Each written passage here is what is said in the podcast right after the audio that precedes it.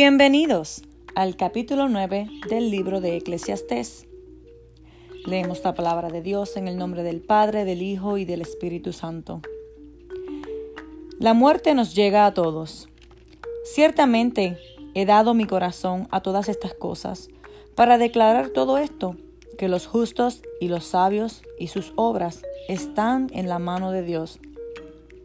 Que sea amor o que sea odio, no lo saben los hombres, todo está delante de ellos. Todo acontece de la misma manera a todos.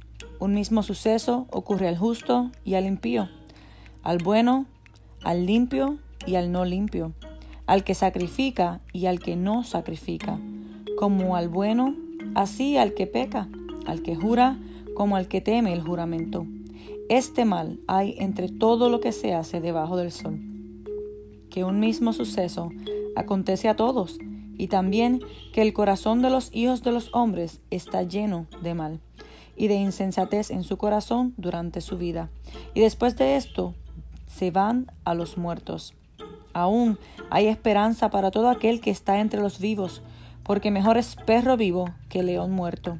Porque los que viven saben que han de morir, pero los muertos nada saben, ni tienen más paga porque su memoria es puesta en olvido. También su amor y su odio y su envidia fenecieron ya, y nunca más tendrán parte en todo lo que se hace debajo del sol. Anda, come tu pan con gozo y bebe tu vino con alegre corazón, porque tus obras ya son agradables a Dios.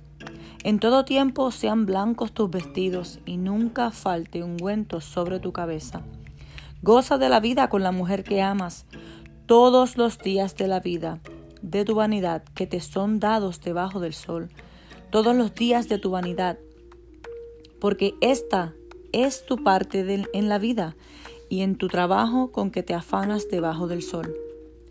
Todo lo que te viniere de la mano para hacer, hazlo según tus fuerzas, porque en el Seol, a donde vas, no hay obra, ni trabajo, ni ciencia, ni sabiduría.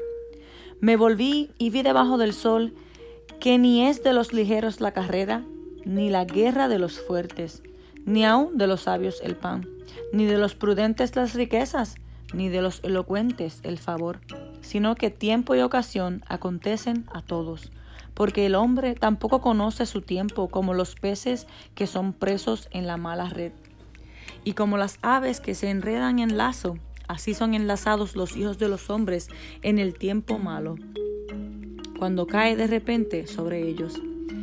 También vi sabiduría debajo del sol, la cual me parece grande, una pequeña ciudad y pocos hombres en ella, y viene contra ella un gran rey, y la asedia y levanta contra ella grandes baluartes, y se halla en ella un hombre pobre, sabio, el cual libra a la ciudad con, con su sabiduría y nadie se acordaba de aquel hombre pobre. Entonces dije yo, mejor es la sabiduría que la fuerza, aunque la ciencia del pobre sea menospreciada y no sean escuchadas sus palabras. Las palabras del sabio escuchadas en quietud son mejores que el clamor del Señor entre los necios.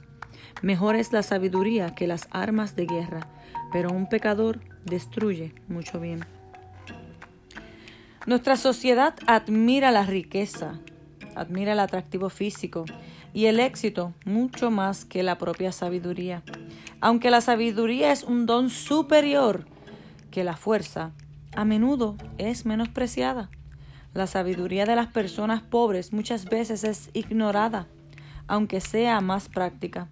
De esta parábola debemos aprender a apreciar la sabiduría, no importa de quién venga.